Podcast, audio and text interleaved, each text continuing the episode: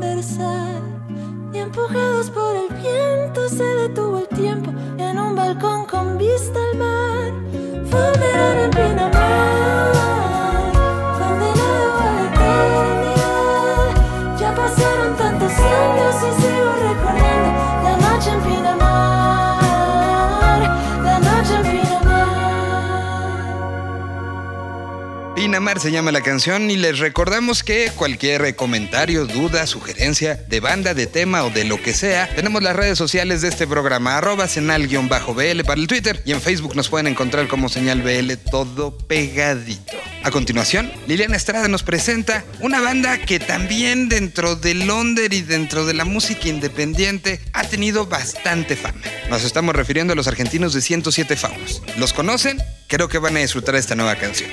¿No los conocen? Creo que los van a disfrutar mucho y los van a conocer y van a querer escuchar toda la música que encuentren de ellos. Liliana Estrada entonces hasta Argentina. Rock para millennials. En Señal BL. Señal BL. Señal Vive Latino, yo soy Liliana Estrada y esto es una ocasión más de Rock para Millennials. En esta ocasión les quiero hablar de 107 Faunos, es una banda originaria de La Plata, Argentina. Eh, han sacado ya dos canciones como adelanto del disco Madura el Dulce Fruto, que será su quinta producción de estudio y es una propuesta que tiene un sonido bastante peculiar, tiene fuerza y una esencia original que creo que ese es el punto a destacar. Es un quinteto que se formó en el 2006. Todos sus integrantes habían formado parte de otros proyectos, pero desde aquel entonces no han dejado de hacer música. La ciudad de La Plata los ha acogido, así como lo ha hecho con algunos de sus compatriotas que ya bien conocemos como el mató a un policía motorizado. Eh, junto con ellos, creo que 107 Faunos está formando parte de una nueva generación de música argentina que muy pronto repercutirá en la música de Latinoamérica y por supuesto de México. En esta ocasión les quiero hablar de Neón en la Selva. Es el segundo y último corte previo al lanzamiento de Madura el Dulce Fruto que podremos escuchar a partir de mediados de septiembre. Ellos son 107 Faunos, directamente desde La Plata, Argentina, aquí en Rock para Millennials. Y bueno, me despido de aquí de ustedes, de Enseñar Vive Latino. Yo soy Liliana Estrada y seguramente muy pronto escucharemos más de 107 Frutos. Por lo pronto, eh, los dejo con Neón en la Selva.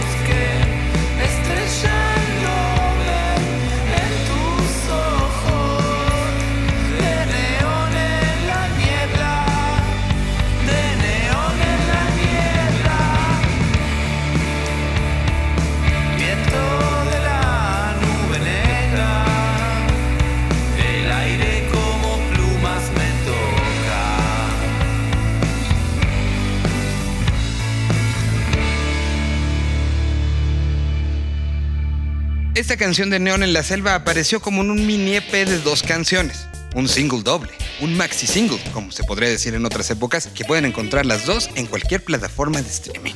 Bueno, ya que estamos en Argentina, en la música de allá se fijó esta semana Cristian Verduzco. Él nos va a contar la historia de Ex Colorado. Vienen también desde Argentina y es la propuesta de Indie Life México y V Radio esta semana aquí en Señal BL. Señal BL. Una vez más, viajamos hasta el sur del continente para descubrir un proyecto emergente que llamará su atención. Ellos se llaman Ex Colorado.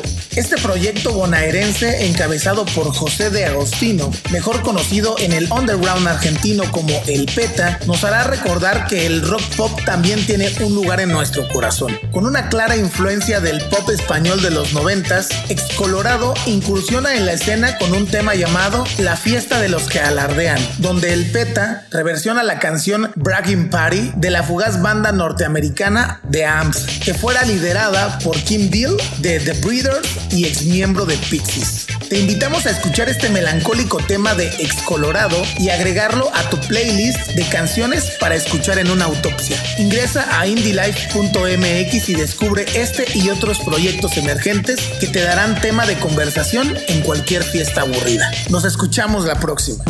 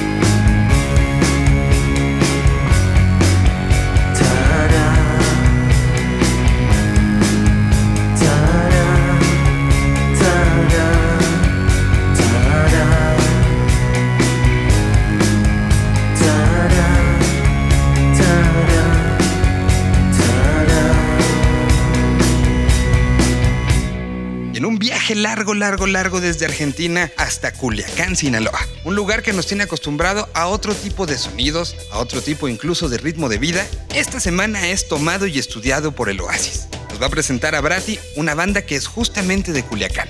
Un lugar, como decíamos, acostumbrado a otros sonidos, y estos sonidos y este entorno ha generado una banda bien interesante. Biografía y obra, justo con Alan Zuko. Esta es la sección del Oasis, aquí en Señal BL. Señal BL.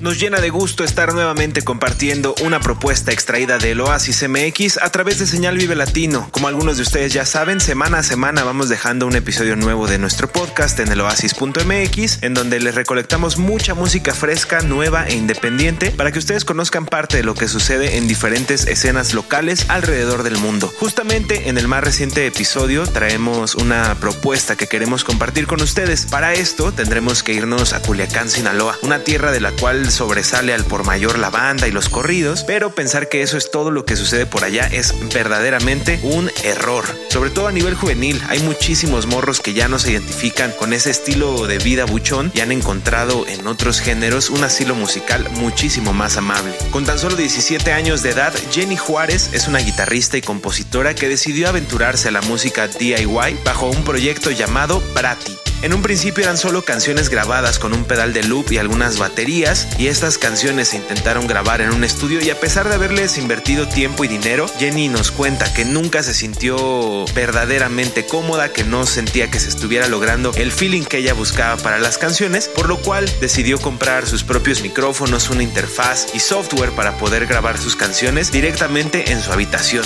De ahí es donde proviene el sonido de bedroom folk bastante lo-fi pero bien logrado que escuchamos en su primer EP, estrenado en mayo de este año y que se llama Todo está cambiando. Dicho EP fue lanzado a través del sello Discos en Verano, de donde se desprenden seis canciones compuestas en inglés y español, dando un sonido muy pegajoso y sonoramente bien estructurado. Este trabajo discográfico empezó a componerse desde hace casi un año por ahí, de inicios del 2017, mientras que Jenny estaba atravesando por cambios fuertes en su vida, con la música, por lo que en estos tracks podemos completamente sentir un ambiente melancólico y de pérdida, pero con canciones mucho más dulces y de un tono muchísimo más claro y celeste. En el escenario a Jenny la acompañan Astrid en la batería y Esmeralda en el bajo. Jenny eligió hacer una banda de puras mujeres por la casi nula representación femenina que existe en la escena local de Sinaloa y ni se diga en el resto del país. El próximo 3 de noviembre se llevará a cabo una fiesta de Día de Muertos que año con año eh, organizan los Blenders, invitando a tocar a bandas hermanas con las que comparten el camino y este año se harán acompañar por Hawaiian Gremlins, Señor Kino, Axel Catalán, El Tormento y también Brati, una gran oportunidad para conocer en persona este nuevo proyecto Culichi que definitivamente confiamos y estamos seguros que seguirá creciendo y dando de qué hablar en la escena nacional. Nosotros los dejamos con esta canción llamada Before Seeing Green de Barati. Les recuerdo que pueden escribirme en arroba Alan Z Navarro vía Twitter o en el Oasis MX en Facebook. Y bueno, esto es talento nacional del que suena y resuena en el Oasis MX a través de señal Vive Latino. Yo soy Alan Zuko. Nos escuchamos la próxima. Esto es Brati, puro Culiacán pariente.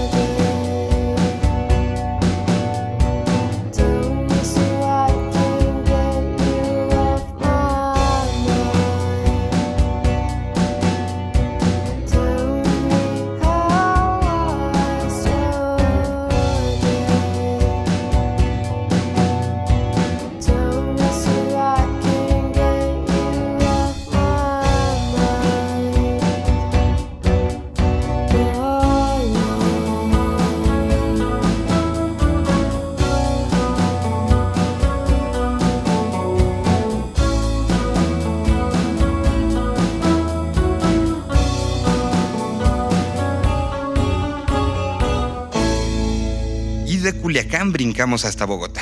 Tengo que contar un poco la historia de cómo llegó este audio a nuestras manos. En los primeros días de la semana, que es cuando estamos recibiendo todo lo que de ustedes escuchan en este programa, escribió Henry Rage diciendo, me acaba de llegar lo nuevo de Aterciopelados. ¿Me da tiempo de mandarlo? Él ya había mandado en tiempo y forma otra cosa para presentarles, pero pidió específicamente presentar esto. Lo nuevo de Aterciopelados en la voz de Henry Rage directamente desde Bogotá, aquí en Señal BL. Señal BL. ¿Qué tal amigos de Señal Vive Latino? Mi nombre es Henry Rage y les hablo desde la UMNG Bogotá, Colombia. Y ahora desde Radio Rage hablaremos de Aterciopelados. Esta vez la agrupación Aterciopelados en el mes pasado de agosto hicieron varias presentaciones en la ciudad de Bogotá con, eh, conmemorando los 480 años de nuestra capital. Esta vez se presentaron en el Parque Simón Bolívar haciendo una pequeña serenata con el Filarmónico de Bogotá y la banda que lleva más de 25 años. Como parte de su promoción, los Aterciopelados lanzan su nuevo sencillo llamado Dúo y esta vez en palabras de Héctor Buitrago nos hablará de este sencillo. ¿Cómo? ¿Cuándo? ¿Dónde? ¿El por qué? ¿El con quién? ¿Qué fue lo que usaron? ¿Cómo lo grabaron? ¿En quién se inspiraron? Todo lo que necesitas saber sobre una canción en Desmenuzando el sencillo. Señal BL. Hola, aquí Héctor de Terciopelados. La canción Dúo la escribe Andrea y surge después de nuestro regreso en el 2014 para el Festival Rock al Parque. Eh, estamos en un momento en el que estamos celebrando 20 años, se celebra también la salida del disco El Dorado, hay, hay homenajes, se edita también un libro. Bueno, hay como mucha mirada hacia el pasado y de esa mirada hacia el pasado que nosotros también pues eh, volvimos a poner los ojos en esa primera etapa de Aterciopelados de los noventas, eh, a Andrea le surge la idea de escribir una canción contando sus primeros días y por esa razón escribe dúo mm, que retrata pues esa primera época en donde nosotros nos conocimos éramos novios eh, luego eh, cuando volvimos ya como como amigos a trabajar en el grupo Aterciopelados y bueno y toda la historia después y una mirada hacia el futuro después del, del regreso nuestro en el 2014 y ahora con el nuevo disco de eso se trata la canción dúo la historia de Aterciopelados con condensada en una canción. Un saludo a Señal Vive Latino y para todos los oyentes desde Radio Rage. Héctor Buitrago a Terciopelados desde Colombia.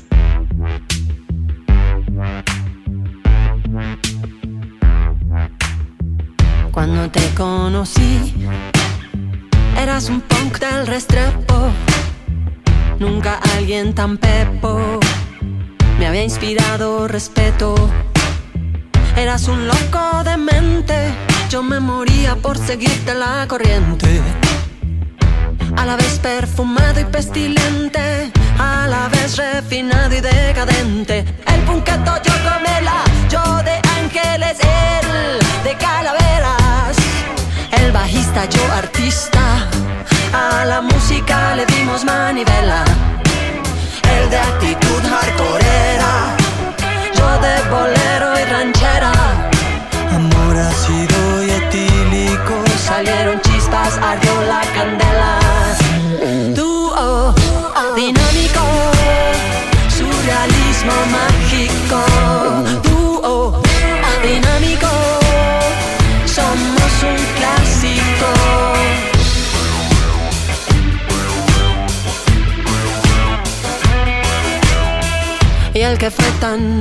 Calavera se volvió un santo de veras. Luego vino la pelea a aprender cada uno su estratagema. Ahora todo es celebración, happy veintipico, aires de reconciliación. El vegetariano, yo casi vampira, el abstemio, yo mujer al borde de un ataque de nervios. El ecólogo, activista, yo en medio de una crisis existencialista. Dúo, dinámico, surrealismo mágico. Dúo, dinámico, somos un clásico. Dúo, dinámico, surrealismo mágico. Dúo, dinámico, somos un clásico. Recuerdo cuando éramos rebeldes, jóvenes y bellos. Yo tan enamorada, usted me sirvió de la vida una buena tajada. Recuerdo cuando éramos rebeldes, jóvenes y bellos. Yo tan enamorada, usted me sirvió de la vida una buena tajada.